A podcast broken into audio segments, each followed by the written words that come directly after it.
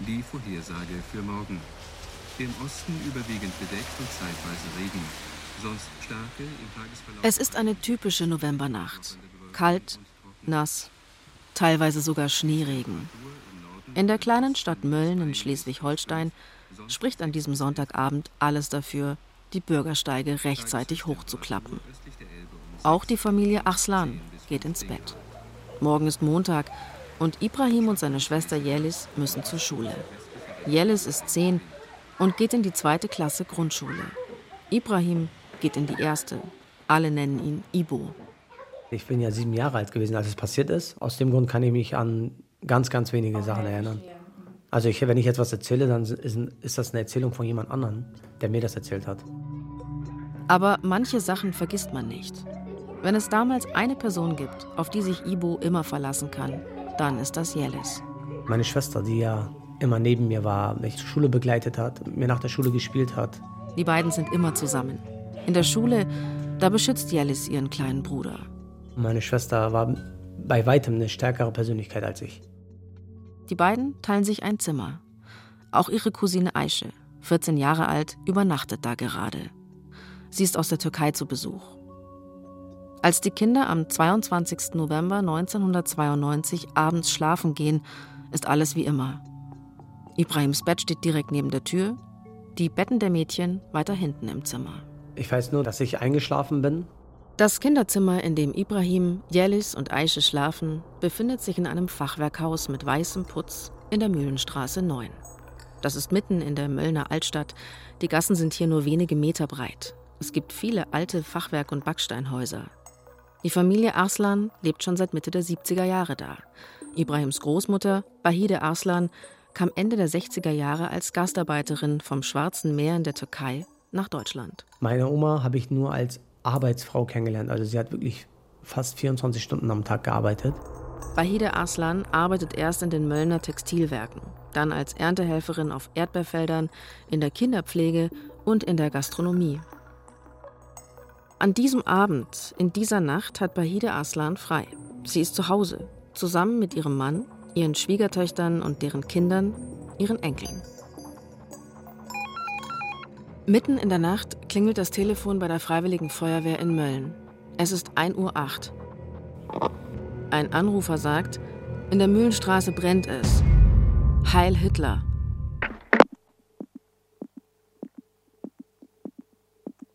Rechter Terror in Deutschland. Vier Jahrzehnte rechtsextreme Gewalt eine Radio-Feature-Reihe. Folge 2 Die 1990er Jahre und der Anschlag von Mölln von Elisabeth Fee.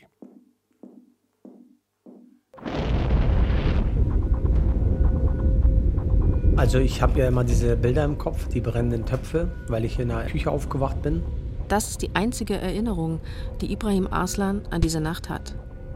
Das Feuer breitet sich schnell im Haus aus, doch die Feuerwehr lässt auf sich warten. Die beiden Täter haben vorher noch ein weiteres Haus in Mölln in Brand gesteckt, aus dem sich die Bewohner mit viel Glück retten können. Da wird gerade gelöscht. Die haben ja zwei Häuser in der Nacht angegriffen, beziehungsweise angezündet. Und ähm, beides von Migranten bewohnte Häuser. Also das, das war schon ein geplanter Anschlag. Es war nicht jetzt einfach, wir machen jetzt irgendwas, sondern die haben das geplant, dass auch Menschen sterben.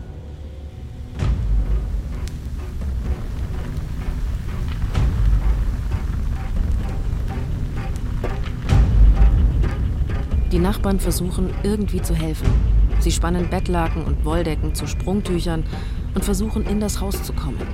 Denn die Arslans kommen nicht raus. Das Treppenhaus steht in Flammen. Der Großvater von Ibrahim Arslan bindet Bettlaken aneinander und seilt sich damit ab.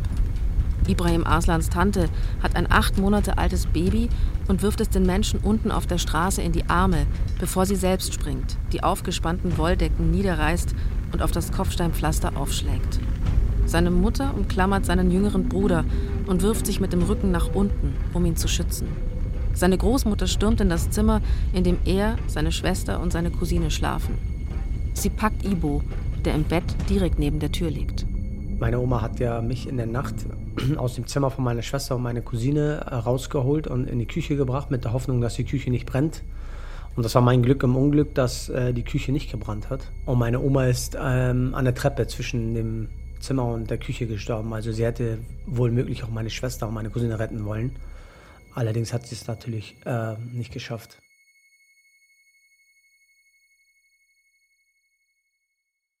Ibrahim Arslans Großmutter Bahide Arslan verbrennt bei lebendigem Leib. Ein Feuerwehrmann berichtet im Magazin Der Spiegel, sie war nur noch ein Haufen Kohle. Yelis Arslan, Ibrahim Arslans Schwester, lebt noch, als sie geborgen wird. Sie ruft nach ihrer Mutter. Zehn Minuten später ist sie tot. Das Gericht stellt fest, die Obduktion der beiden türkischen Mädchen im Alter von 10 und 14 Jahren und der 51-jährigen Frau ergab den Angaben zufolge, dass alle drei an schwersten Brandverletzungen und Rauchvergiftungen starben. Ich hatte Glück im Unglück, dass ich äh, tatsächlich ganz nah dran an der Tür geschlafen habe und sie hat den Erstbesten wahrscheinlich geschnappt und das war ich. Auf die Idee gekommen, noch mich in Hand, nassen Handtüchern zu wickeln und dann in die Küche gebracht. Erst dreieinhalb Stunden nach dem Brand findet die Feuerwehr Ibrahim. Völlig verrußt und unterkühlt vom Löschwasser. Er überlebt, genauso wie neun weitere Familienmitglieder. Seine Großmutter hat ihn gerettet.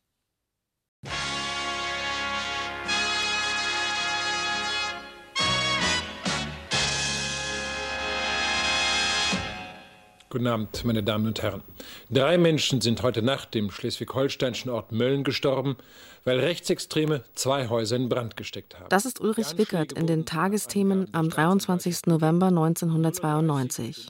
Er trägt eine rote Krawatte mit gelben Punkten und berichtet vom bisher folgenreichsten Anschlag von Neonazis seit der Wiedervereinigung.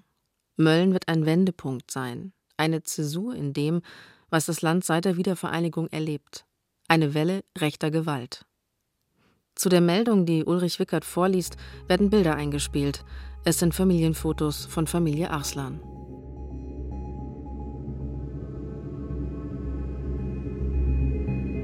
Eine Woche später fasst die Polizei zwei Tatverdächtige. Michael Peters und Lars Christiansen, zwei Neonazis aus Mölln und Umgebung, 25 und 19 Jahre alt. Die Nazis von nebenan oder Hitlers Erben werden Zeitungen sie später nennen. Peters und Christiansen gestehen, dass sie das Feuer in der Mühlenstraße gelegt haben, widerrufen ihre Geständnisse aber später. Das Gericht verurteilt sie trotzdem, weil es jemanden gibt, der sie bei ihrer Tat beobachtet hat, ein neunjähriges Mädchen, das gegenüber wohnt und das mitten in dieser Novembernacht aufsteht, um auf die Toilette zu gehen. Das Mädchen sieht durch ein Fenster, wie Peters und Christiansen mit ihrem Auto vor dem Haus der Familie Arslan ankommen. Die Zeugin kann sich an jedes Detail erinnern. Peters und Christiansen steigen aus dem weißen Auto. Sie ziehen sich Sturmhauben über das Gesicht und nehmen die vorbereiteten Brandsätze aus einer Kiste auf der Rückbank. Christiansen, der Jüngere, geht in den Hausflur und legt Feuer an der Treppe.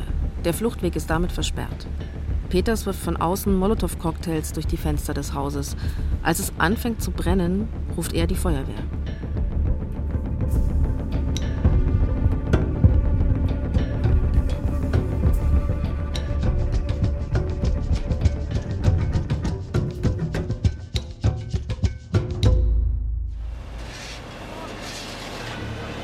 Zerborstene Fensterscheiben, heruntergefallene Dachziegel, verkohlte Balken. Noch immer ist die Feuerwehr damit beschäftigt, die Straßen vor den zerstörten Häusern zu räumen. Weithin sichtbar der ausgebrannte Dachstuhl des Hauses an der Ratzeburger Die Todesopfer von Mölln sind nicht die ersten Opfer von rechtem Terror in Deutschland. Es werden noch viele mehr werden. Am Tag, nachdem das Haus in der Mühlenstraße gebrannt hat, ist trotzdem etwas anders. Durch die engen Gassen der Innenstadt zieht der Brandgeruch aus der Mühlenstraße. In diesem Haus starben drei Menschen. Noch am Montagabend kommen viele Möllner zu einem Schweigemarsch zusammen. Am nächsten Morgen titelt die Bildzeitung Schande, sie verbrannte und druckt ein Bild von Yelis Arslan. Das trifft die Stimmung vieler Menschen in Deutschland. Viele sprechen von einer Zäsur, halten es nicht mehr aus. Hunderttausende nehmen teil an Lichterketten, die nach Mölln im ganzen Land stattfinden. Mitte Dezember leuchtet die Hamburger Alster, als würde sie brennen, weil 300.000 Menschen mit Kerzen demonstrieren. In München kommen 350.000 Menschen. Die Kette ist 40 Kilometer lang und zieht sich durch die ganze Stadt. Es geht einfach so nicht weiter im Moment und es muss einfach mal was gesagt werden, dass eben die Mehrheit der Leute nicht mit dem einverstanden ist, was passiert im Moment. Nur einer wirkt nach dem Mordanschlag von Mölln sehr zurückhaltend. Der damalige Bundeskanzler Helmut Kohl. Zur Trauerfeier für die Opfer von Mölln in Hamburg schickt er seine Kabinettsmitglieder, Außenminister Klaus Kinkel und Arbeitsminister Norbert Blüm. Wir wollen hier an den Zergen der Ermordeten uns versprechen, dass wir Freundschaft gegen Hass setzen und Freundschaft stärker sein muss als Hass. Wir wollen keine alten Nazis und wir wollen keine neuen Nazis. Wir wollen überhaupt keine Nazis. Wir wollen Demokratie und Menschenrechte. Der Kanzler selbst äußert sich erst Tage später. Erst als er von vielen Seiten für sein Schweigen kritisiert wird. Eine Schande, ich kann es nicht anders formulieren für unser Land. Und ich hoffe, dass die Täter so schnell wie möglich ergriffen werden, ihrer gerechten Strafe zugeführt werden und dass die volle Härte des Gesetzes sie trifft.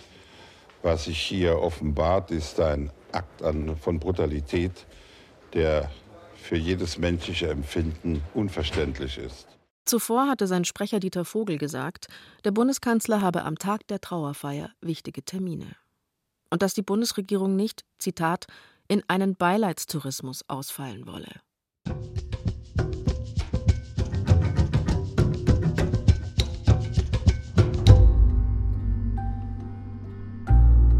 Beileidstourismus wird das Unwort des Jahres 1992 werden. In Erinnerung bleibt die große Anteilnahme vieler Deutscher am Schicksal der Opfer rechter Gewalt.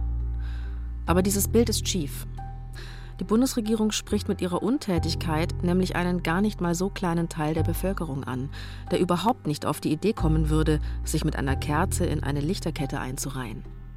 In einer Spiegelumfrage aus dem Jahr 1992 geben 33 Prozent der Befragten an, dass sie Verständnis für rechtsradikale Tendenzen haben, aufgrund des Ausländerproblems. An der Losung Ausländer raus stören sich lediglich 50 Prozent der Befragten. Das ändert sich zwar teilweise nach dem Anschlag von Mölln, aber trotzdem weiß Helmut Kohl wohl ziemlich sicher, als er nicht zur Trauerfeier erscheint, dass ein großer Teil der Deutschen ein Problem mit Ausländern hat. Man kann das aus heutiger Sicht auch sagen, dass tatsächlich auch Stimmung gemacht wurde, dass tatsächlich auch von Seiten der konservativen, der autoritären Strukturen innerhalb der Bundesrepublik das Ganze doch benutzt wurde. Das ist Andrea Röpke. Sie ist Journalistin und recherchiert seit den 90er Jahren zur rechten Szene. Neonazis, die Brandanschläge verüben, tauchen nicht einfach so auf. Ressentiments gegen Ausländer gibt es in der Bevölkerung schon lange und manche Politiker bedienen oder befeuern sie sogar. Legal mit dem Heer der Scheinasylanten fertig zu werden und damit Wir springen kurz in das Jahr 1979. Die Bundesregierung hat die Länder im Stich gelassen, als es darum ging, Maßnahmen gegen die steigende Zahl der Asylbewerber, vor allen Dingen gegen die missbräuchliche Ausnutzung des Asylrechts zu ergreifen. Der bayerische Ministerpräsident Franz Josef Strauß in einer Regierungserklärung. Strauß versteht es wie wenig andere, die Stimmung im Volk anzuheizen. Das passt mir ganz und gar nicht, dass die hier sind. Bei mir für die arbeiten und die kriegen Geld. Und äh, was meinen Sie, sollte man mit denen machen? Wieder dahin zurückschicken, wo sie herkommen sind. Damit entspinnt sich bereits in den 70er Jahren eine Debatte, das Asylrecht zu verschärfen. Es wird eine der heftigsten und polemischsten Debatten werden, die es in Deutschland jemals gab. Tenor Wir gegen die. Dass man in Deutschland gerne weniger Ausländer haben möchte, darin sind sich die großen Parteien nämlich einig. Zugegeben, das Asylrecht des Artikel 16 wird missbraucht. Wenn aber ein Recht missbraucht wird, heißt das nicht, dass das Recht abgeschafft oder eingeschränkt werden muss. Dem Missbrauch muss begegnet werden. Ob wir dazu eine Grundgesetzänderung brauchen oder nicht, haben wir unterschiedliche Meinungen. Aber darüber werden wir sprechen. Und Herr Kollege Kloß, ich lade Sie einfach ein. Lassen Sie es uns gemeinsam tun. Das deutsche Grundgesetz gewährt in Artikel 16 jedem Menschen ein Grundrecht auf Asyl. Anfang der 1990er reisen immer mehr Menschen nach Deutschland ein und stellen einen Asylantrag. Die Sowjetunion ist gerade zusammengebrochen. Im ehemaligen Jugoslawien bekämpfen Serben, Kroaten und Bosnier einander. Die Kohl-Regierung möchte deswegen das Asylrecht einschränken. Wer über einen sicheren Drittstaat nach Deutschland einreist, also beispielsweise über Italien, für den soll dieses Asylrecht nicht mehr gelten. Bei uns selbst gibt es gar keinen Weg der daran vorbeiführt, dass wir das Grundgesetz ändern. Dafür ist aber die Zustimmung von FDP und SPD notwendig. Vor allem die SPD sperrt sich, will stattdessen die Asylverfahren beschleunigen, um abgelehnte Bewerber schneller loszuwerden. Beide politischen Lager haben am Ende also dasselbe Ziel. Mit immer mehr Asylanträgen in den Jahren 1989, 90 und 91 gewinnt die Debatte schließlich an Lautstärke, Härte und Fahrt. Vom massenhaften Asylmissbrauch ist jetzt die Rede oder von Scheinasylanten. Die Springerpresse stellt sich an die Seite von CDU, CSU, treibt die These von Schwindlern, Betrügern und Schmarotzern durch das Land, die, Zitat, die Steuergelder der Bürger verprassen. Im Dezember 1991 schreibt die Bild-Zeitung, Immer mehr Asylbewerber kommen nach Deutschland. Gestern waren es 1000, heute werden es wieder 1000 sein. Wie lange geht das noch gut? Es ist dieselbe Zeitung, die später das Foto von Yelis Arslan drucken wird.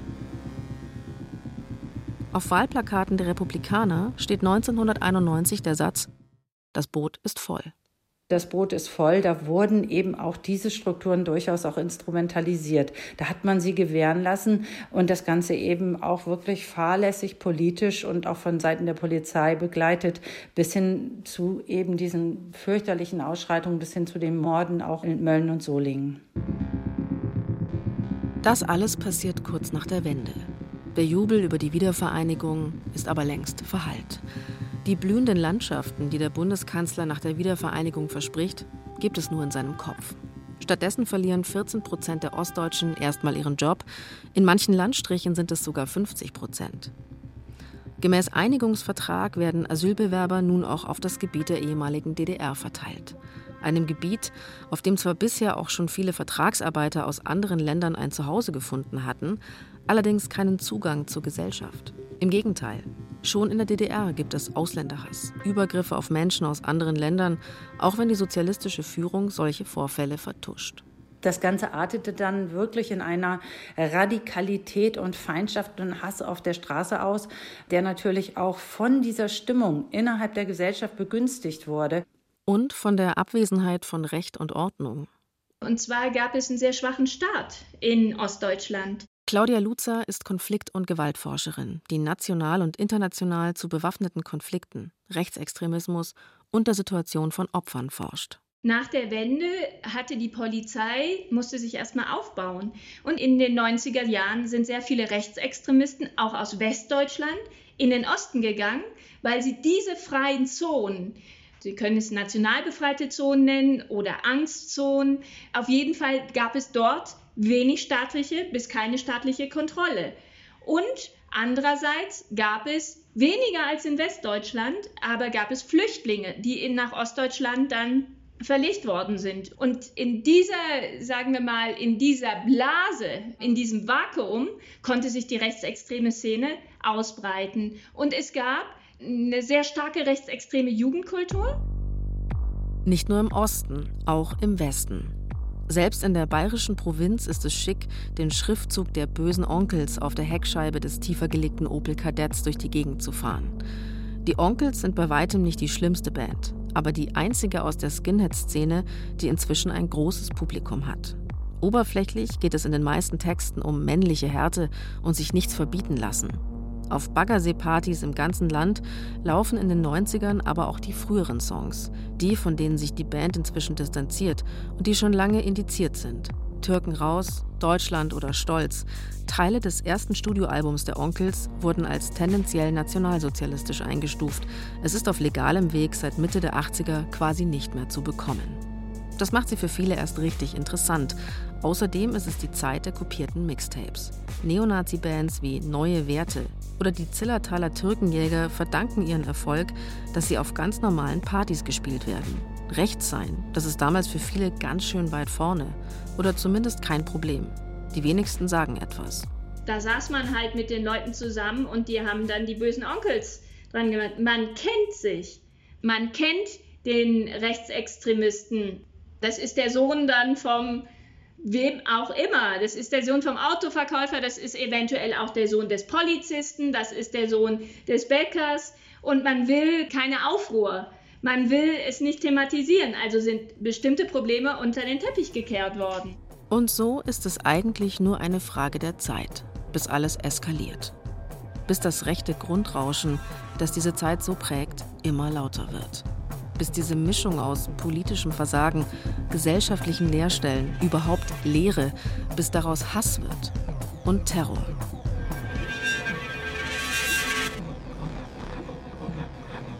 Heute gibt es ein Hashtag in sozialen Netzwerken, der den rechten Terror der 90er diskutiert.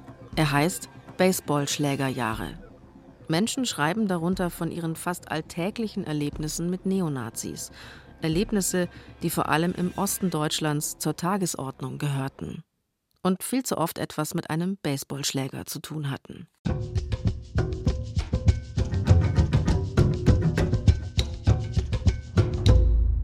Es beginnt im Kleinen, schon in den 80ern. Aber in den 90ern kann es keiner mehr ignorieren. Im Osten ist es heftiger als im Westen. Die Täter kommen meistens in Gruppen. So wie in Eberswalde. Im November 1990 wollen 60 Rechtsextremisten, Zitat, Neger klatschen gehen. So wird es ein Angeklagter im späteren Prozess nennen. Sie überfallen eine Gruppe von Afrikanern in einem Gasthof, bewaffnet mit Knüppeln und Messern. Die meisten können flüchten, aber der Angolaner Amadeo Antonio erhält einen Tritt auf das rechte Auge. Er fällt ins Koma und stirbt. Jahre später wird er einer Stiftung den Namen geben, die die Opfer rassistischer Gewalt in Deutschland zählt. Bis zur Produktion dieser Sendung sind es laut Amadeo Antonio Stiftung mindestens 208. Manche Fälle erregen Aufsehen, wie der von Georges Gomondai, ein Mosambikaner, der im März 1991 aus einer fahrenden Trambahn in Dresden stürzt und stirbt. In der Bahn eine aggressive Gruppe Skinheads. Ob sie ihn rausgedrängt haben oder ob er aus Angst vor ihnen gesprungen ist, kann nie geklärt werden. Weiter mit der Wochenchronik. Fast in jeder Nacht der vergangenen Woche kam es irgendwo in Deutschland zu gewalttätigen Angriffen auf Asylbewerberheime. Die Täter waren meist rechtsradikale Jugendliche. Sie folgten dem Vorbild von Schlägertrupps im nordsächsischen Hoyerswerda, die mit ihrer Jagd auf Ausländer einen traurigen Erfolg verbuchten. Im Jahr 1991, ein Jahr nach der Wiedervereinigung und ein Jahr vor dem Anschlag in Mölln, herrscht in Deutschland eine Mischung aus Entsetzen und Schulterzucken. Beides wird schlimmer werden, das Entsetzen und das Schulterzucken. Im September 1991 findet das erste Pogrom statt, in Hoyerswerda. Am Anfang sind es acht Skinheads, die in Hoyerswerda in Sachsen vietnamesische Vertragsarbeiter angreifen und ein Wohnheim belagern. Sie werfen Steine und Flaschen, es tönt Ausländer raus und hängt sie. Am nächsten Abend kommen sie wieder. Diesmal sind es mehr, sie sind lauter und aggressiver und niemand hält sie auf. Also geht es am Abend darauf so weiter. Mit Schlagstücken, Steinen und Molotow-Cocktails zogen die Randalierer vor das Wohnheim, warfen Fenster ein und bedrohten die Bewohner. Eine ganze Woche lang. Unter Applaus.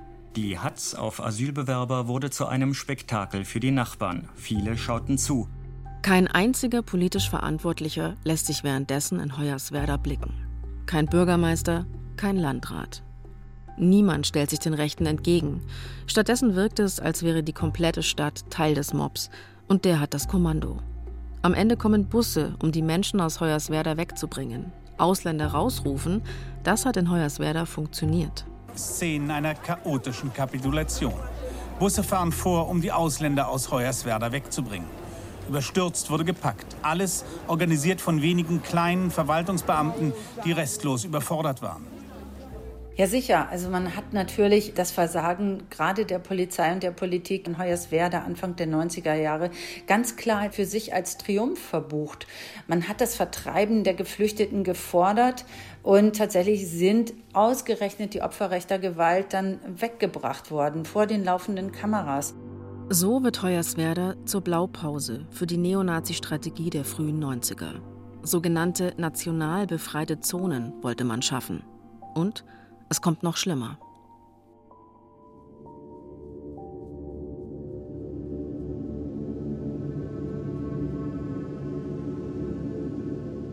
Und zwar ein knappes Jahr später, Sommer 1992, in Rostock-Lichtenhagen. Die Szenarien ähneln sich. Ein Plattenbau voller Ausländer, das sogenannte Sonnenblumenhaus, davor der Mob. erst hauptsächlich Jugendliche. Sie kommen abends, attackieren das Haus, in dem sich die zentrale Aufnahmestelle für Asylbewerber des Landes Mecklenburg-Vorpommern befindet. Hunderte Asylsuchende befinden sich in dem Plattenbau. Die Angreifer werfen Steine, zertrümmern Fenster, schreien Parolen. Die Rostocker Polizei rückt mit 20 Polizisten ohne Schutzkleidung an. Es ist Wochenende. Gegen die 150 Rechtsradikalen haben sie keine Chance, auch weil die von 1500 Anwohnern unterstützt werden. Also kommen sie wieder und wieder immer mehr.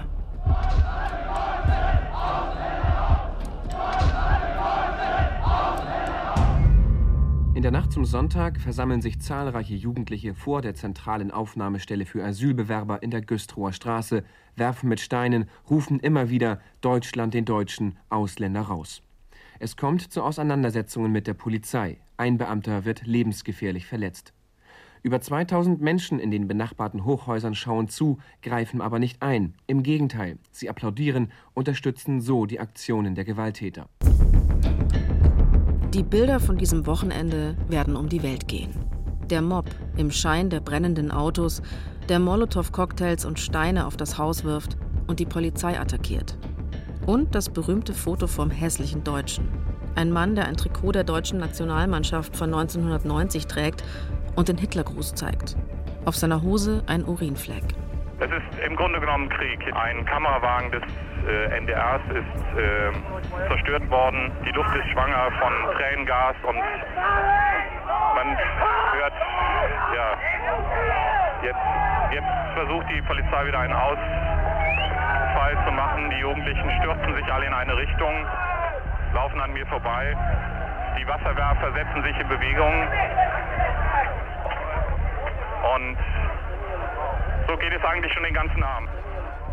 In der Nacht zum Montag eskaliert die Gewalt. Es fliegen Steine und Molotow-Cocktails.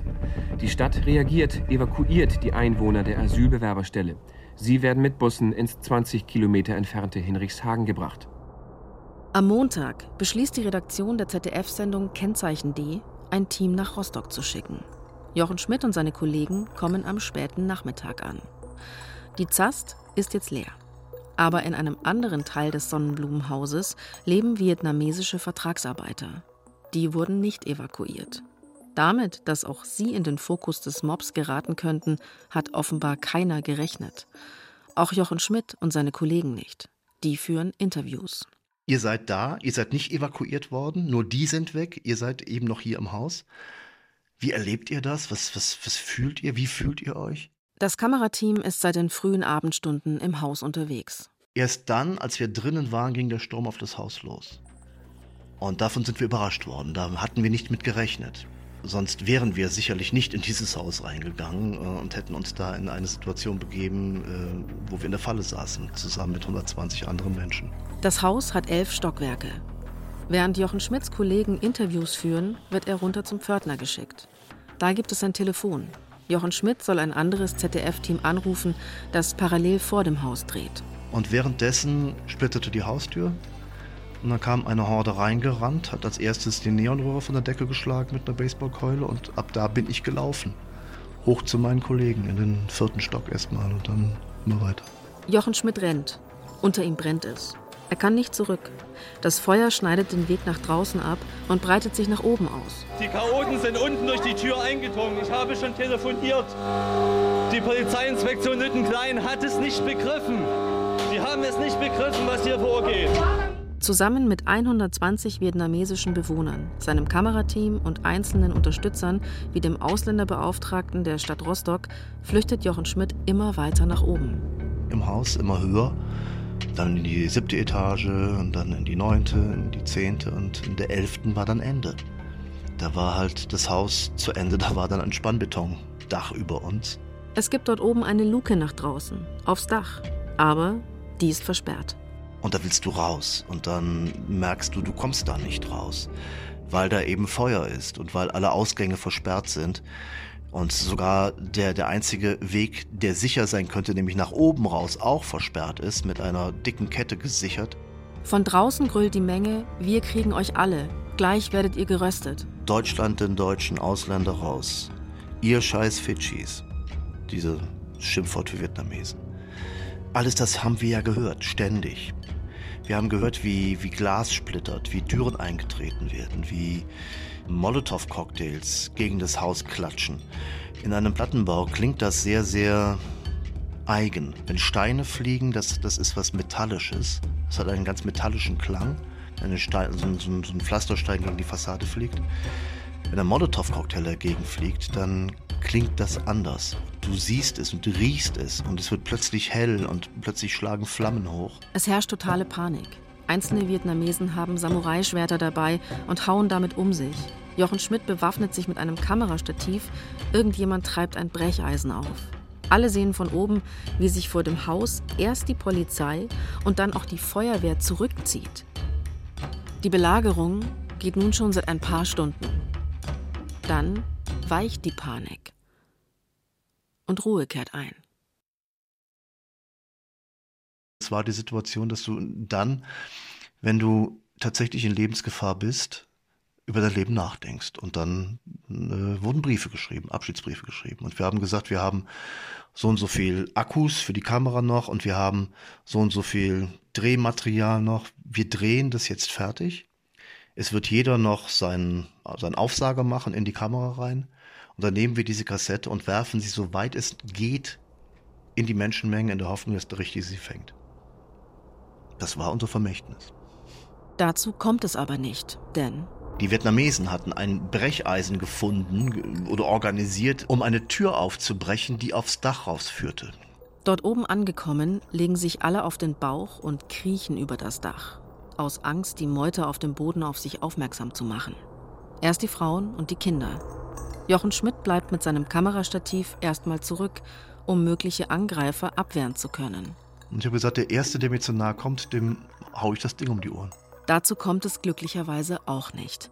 Die Gruppe schafft es über das Dach in einen anderen Gebäudeteil und dann nach unten und raus aus dem Haus. Dort wartet die Feuerwehr und hilft. Die Feuerwehr, nicht die Polizei. Die hatte sich zurückgezogen und die Bewohner des Hauses den Randalierern ausgeliefert.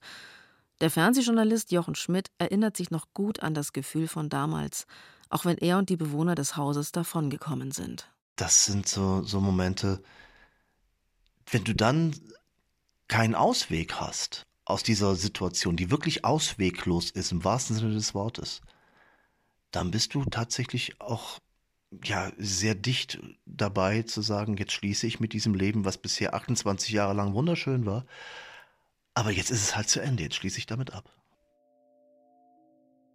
Die Krawalle eskalieren noch zwei Tage und zwei Nächte weiter, bevor genug Verstärkung da ist und die Polizei die Lage in den Griff bekommt. Der Gewaltexzess von Rostock-Lichtenhagen ist nur möglich, weil politische Entscheidungsträger versagen. Wochen vor den Krawallen war die zentrale Aufnahmestelle überfüllt. Hunderte Menschen, die Schutz suchten, mussten auf der Wiese vor dem Gebäude kampieren und hatten keine Toiletten. Die Landesregierung von Mecklenburg-Vorpommern hätte Ausweichmöglichkeiten schaffen müssen. So stieg der Unmut der Anwohner immer mehr. Ich bin nicht ausländerfeindlich, aber wie die sich hier bewegen, das geht doch gegen jede deutsche Norm. Dass lange Zeit nicht genug Polizei vor Ort war, liegt auf der Hand. Warum? Das wird nie vollständig aufgeklärt. Am Montagabend, kurz bevor die Lage eskaliert, verlassen Rostocks Polizeichef Siegfried Cordus, Oberbürgermeister Klaus Kilimann und der Innenminister von Mecklenburg-Vorpommern Lothar Kupfer die Szene. Der Umgang von Politikerinnen aller Parteien mit der Eskalation wirkt aus heutiger Sicht absurd. Unionspolitiker behaupten, da wären gar keine Rechtsextremen am Werk gewesen, und Helmut Kohl verdächtigt die Stasi, ihre Finger im Spiel gehabt zu haben. Die Politiker suchen die Schuld bei anderen. Keiner will verantwortlich gewesen sein. Erst ein Jahr später wird Innenminister Lothar Kupfer wegen seines Verhaltens während der Krawalle entlassen. Es geht aber nicht nur um Versagen. Die Vorwürfe reichen viel weiter. Jahre nach den furchtbaren Stunden im Sonnenblumenhaus recherchiert der Reporter Jochen Schmidt Polizeieinsatz und politische Entscheidungen in Rostock haarklein nach und kommt zu dem Schluss, das Pogrom war politisch gewollt. Es sollte sicherlich nicht dazu kommen, das werfe ich niemandem vor, dass äh, Menschen in Lebensgefahr kommen, dass eine Situation vollkommen aus dem Ruder läuft. Das sollte sicherlich nicht passieren.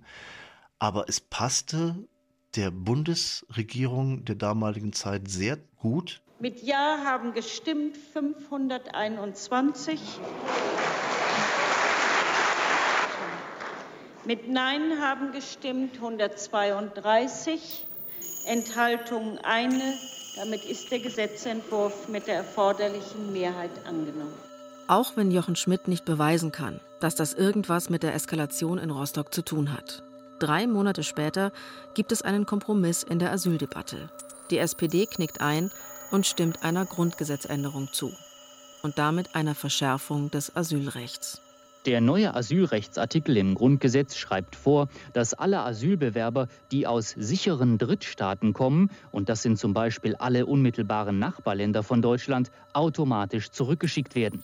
Der rechten Szene gefällt das. Von dem restriktiven Kurs der Politik gegenüber den Ausländern fühlen sich gewalttätige Neonazis offenbar ermutigt. Bei einem Brandanschlag gegen ein von Türken bewohntes Haus in Solingen sterben am 29. Mai fünf Menschen. Man hat diese extrem rechte Szene auf der Straße dann wirklich viel zu lange gewähren lassen. Das beweisen ja auch die Tatsachen, wie zum Beispiel, dass tatsächlich nach den Ausschreitungen von Rostock-Lichtenhagen nur drei äh, Haftstrafen gefällt wurden. Also man hat da gar keinen großen Verfolgungsdruck auf diese rechtsextremen Täter ausgeübt. Tatsächlich müssen Rechte zu Beginn der 90er Jahre eher wenig Angst vor dem Staat haben. Selbst in der juristischen Beurteilung ist der Umgang mit rassistisch motivierten Taten irritierend zaghaft, auch in Westdeutschland. Den Mord an Amadeo Antonio im Jahr 1990 etwa bewertet das Gericht als jugendtypische Verfehlung. Angriffe auf Flüchtlingsheime werden nicht als Brandstiftung, sondern nur als Landfriedensbruch oder Sachbeschädigung eingestuft. So stehen die Gewinner bald fest.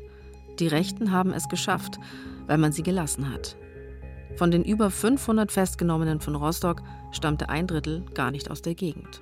Da muss man sich ja auch fragen, woher kamen die Gelder, woher kam die Unterstützung und wer waren diese ganzen Menschen, die da auf einmal in der kürzesten Zeit dort tatsächlich aufliefen. Die rechten Parteien verstehen nach der Wende schnell, dass die Landschaften nicht blühen werden und beschließen, das für sich zu nutzen. Nach 89, 90 haben wir die ersten extrem rechten Pioniere gehabt, die sich in den neuen Bundesländern ansiedelten. Ganz schnell waren die Republikaner zum Beispiel in Sachsen tätig. Ganz schnell gingen sie nach Mecklenburg-Vorpommern rüber. Die DVU wurde aktiv. Die Republikaner waren zu dem Zeitpunkt sehr stark. Also die haben natürlich alles daran gesetzt, diese neuen Bundesländer sofort und vor allem das sympathisierende Publikum sofort für sich zu gewinnen. Es bieten sich also viele neue Möglichkeiten. Immer offener werden die Ziele verkündet. Einer der Anführer kommt aus Österreich. Hitler ist sein Vorbild. Völkische Ordnung statt Demokratie und immer mehr jubeln den Parolen zu. 40.000 organisierte Rechtsextremisten zählt der neue Verfassungsschutzbericht. Die Szene organisiert sich immer weiter selbst, wird jünger und kleinteiliger, vernetzt sich über nationale Infotelefone, baut sich im Netz eine Art Nazi-Intranet, veröffentlicht Fanzines, anstatt die deutsche Stimme zu lesen. Und dann waren da auf einmal diese freien Kameradschaften, die so viel versprachen, die den Rechtsrock mitbrachten, die die Stimmung mitbrachten, die Feindbilder mitbrachten. Dahinter verbarg sich eine durchaus vielfältige Struktur- und Organisationslandschaft innerhalb des rechten Spektrums.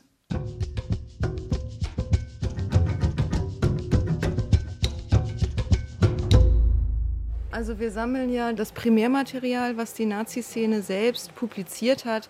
Natürlich das APA-BITS in Berlin, in das antifaschistische Pressearchiv und Bildungszentrum. Was jetzt weiß ich nicht, wie viel Regalmeter sind, haben wir zum Beispiel die ganzen Nazi-Fanzines. Eike Sanders und ihr Team haben nachgewiesen, dass der NSU in der Szene nicht unbekannt war oder eben diese Grußlisten, wo dann. Äh, Weil über eine dieser Fanzine-Grußlisten Hallo gesagt wurde. Hallo NSU. Und zwar bereits in den 90er Jahren.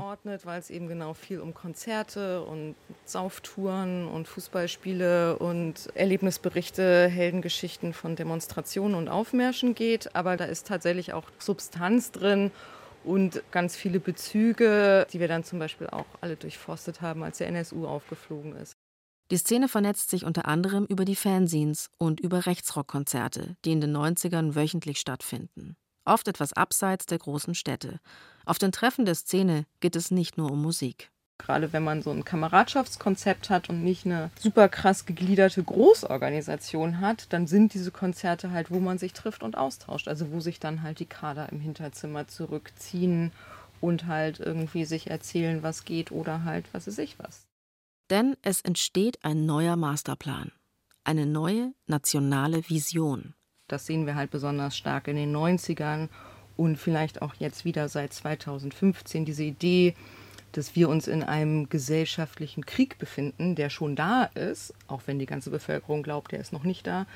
Glauben die Nazis, der ist schon da. Man befindet sich in einem Ausnahmezustand, der kriegerische, militante Mittel erfordert und der auch zugespitzt wird durch Anschläge, durch Morde, durch ganz konkrete Gewalt und dann halt erst zu einer Eskalation führt, die dann am Ende dazu führt, eine weiße Revolution herbeizuführen und ein neues nationalsozialistisches System aufzubauen. Mitte der 90er Jahre schwappt Blood and Honor nach Deutschland und erfüllt die Bedürfnisse, die der Mob hat. Eigentlich ein rechtes Musiknetzwerk. Aber Rechtsrock ist schon lange mehr als nur Musik. Ein Teil von Blood and Honor, Combat 18, bereitet sich auf den bewaffneten Kampf vor. Die Größen der Szene schreiben Pamphlete vom führerlosen Widerstand. Die Ideen dazu kommen zum Beispiel aus den Turner Diaries. Eigentlich ein Roman unter Pseudonym verfasst von einem amerikanischen Neonazi. Er ist unglaublich schlecht geschrieben. also es ist wirklich kein literarisches Meisterwerk. Eike Sanders vom Upper Bits in Berlin hat den Roman trotzdem gelesen. Was der geschafft hat, glaube ich, ist schon das Ganze runterzubrechen und ähm, so einen jungen neonazistischen männlichen Leser zu faszinieren. Und ohne dass es klare Regeln aufstellt, eine Idee dafür zu geben, was man machen könnte. So. Mhm. Und der Leser wird so an die Hand genommen, alle Skrupel zu überwinden. Also so eine normale humanitäre Bildung über Bord zu werfen, der dann erklärt kriegt, warum es jetzt richtig ist, den und den Mord durchzuführen, warum es richtig ist, Sachen zu machen, die eigentlich erstmal genau so Hemmungen verursachen und, und tatsächlich dieser Roman als so ein klassischer, mit so einem Hauptprotagonisten Entwicklungsroman so einen so da durchführt, mhm. wie man diese weiße Revolution durchführen kann. Der Richter Hermann Erich warnt während des Prozesses gegen die Täter von Mölln noch davor, vom Urteil gegen die beiden Täter zu viel zu erwarten. Lebenslang für Peters und zehn Jahre nach Jugendstrafrecht für Christiansen. Auch wenn die Morde von Mölln im Jahr 1993 offiziell aufgeklärt sind, die Rechtsradikalen sind deswegen nicht weg. Und es gibt weiter Opfer. Doch, die gab es. Nämlich dann, wenn die Leute uns angerufen haben und erzählt haben, dass sie zusammengeschlagen worden sind. Oder dass der Flüchtling XY zusammengeschlagen worden ist. Und das war die Motivation von uns, diesen Leuten zu helfen, weil sie zu diesem Zeitpunkt in Brandenburg keine Hilfe hatten. Das ist nochmal Claudia Luzer, die Gewalt- und Konfliktforscherin.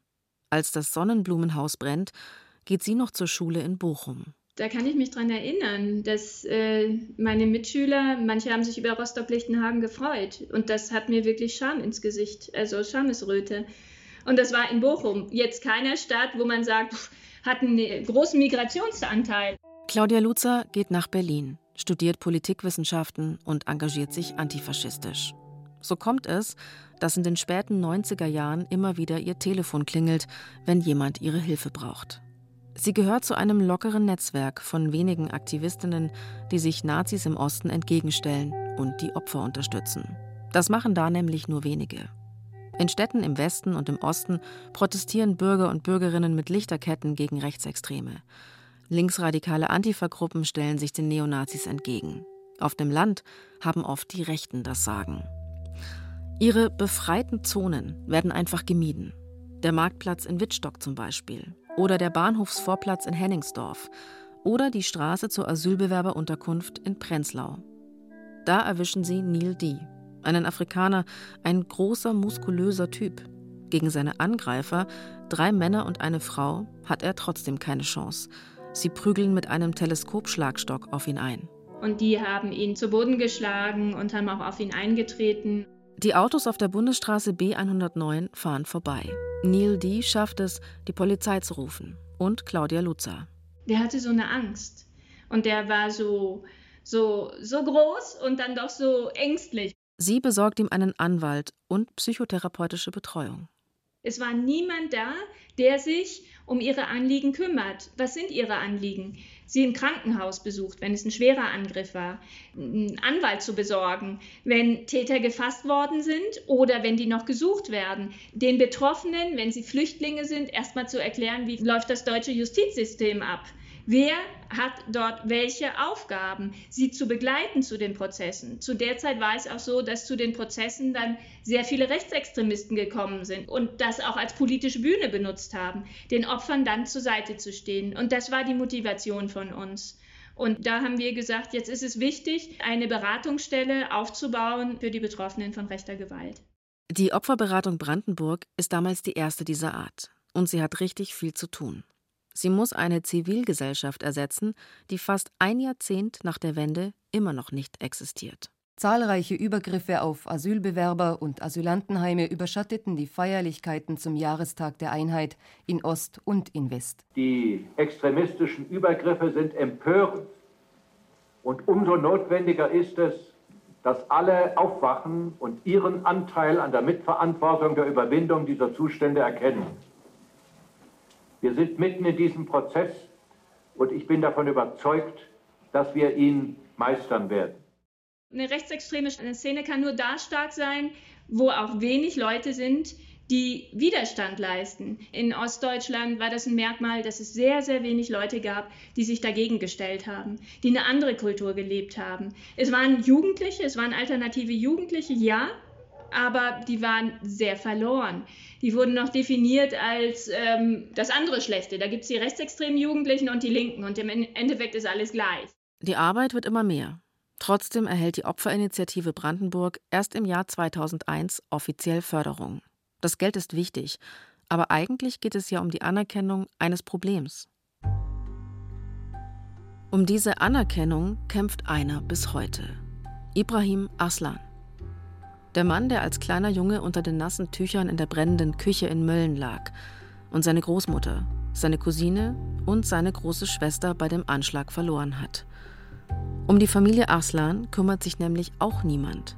Stattdessen geraten Ibrahims Vater und sein Onkel in den Fokus der Behörden. Ein Polizist ist Ibrahim Arslan bis heute in Erinnerung. Der sagt damals, dass bei der Familie Arslan kein Staub auf der Akte liegt, also so nach dem Motto, äh, die haben es ja eh verdient. Oder nach dem Motto, vielleicht haben sie ja irgendwas damit zu tun. Der Spiegel berichtet damals ausführlich über angebliche Verstrickungen der Aslans ins Rotlichtmilieu, über angeblichen Ehebruch, als hätte das irgendetwas damit zu tun, dass die Familie Opfer von rechter Gewalt wurde. Aber in Mölln gibt es nicht wenige, die seither denken, das waren gar keine Nazis.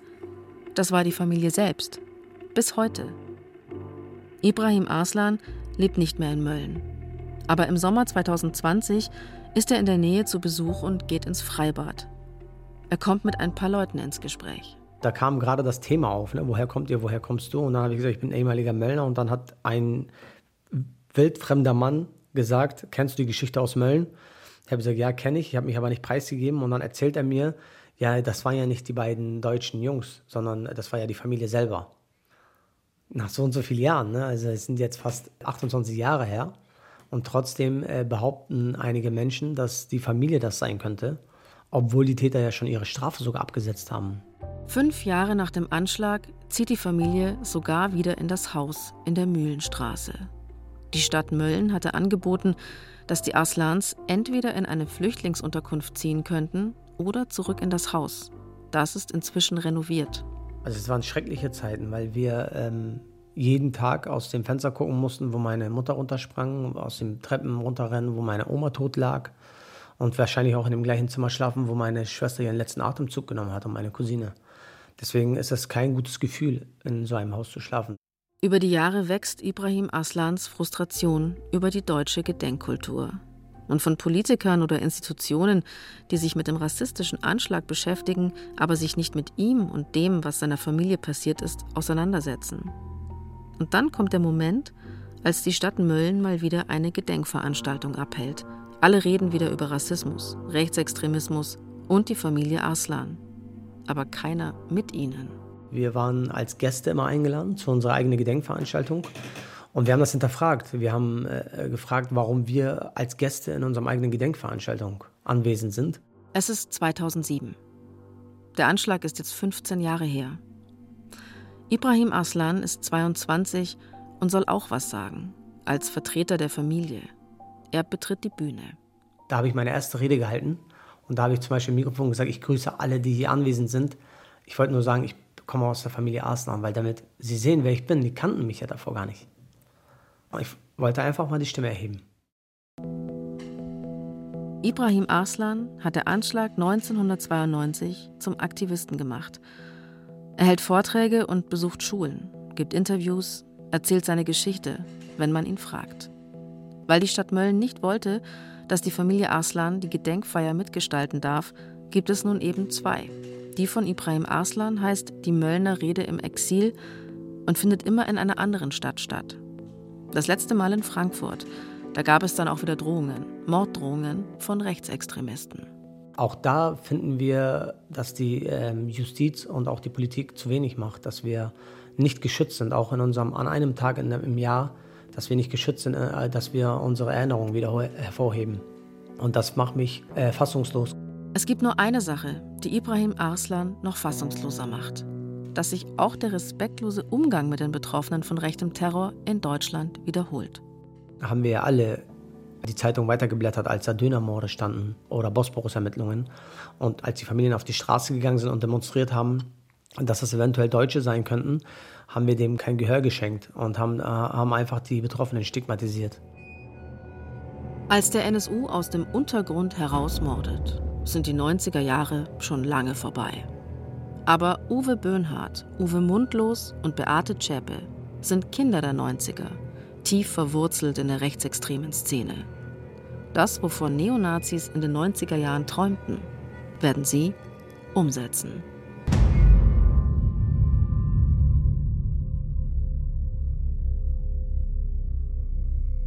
Rechter Terror in Deutschland. Vier Jahrzehnte rechtsextreme Gewalt. Eine Radio-Feature-Reihe.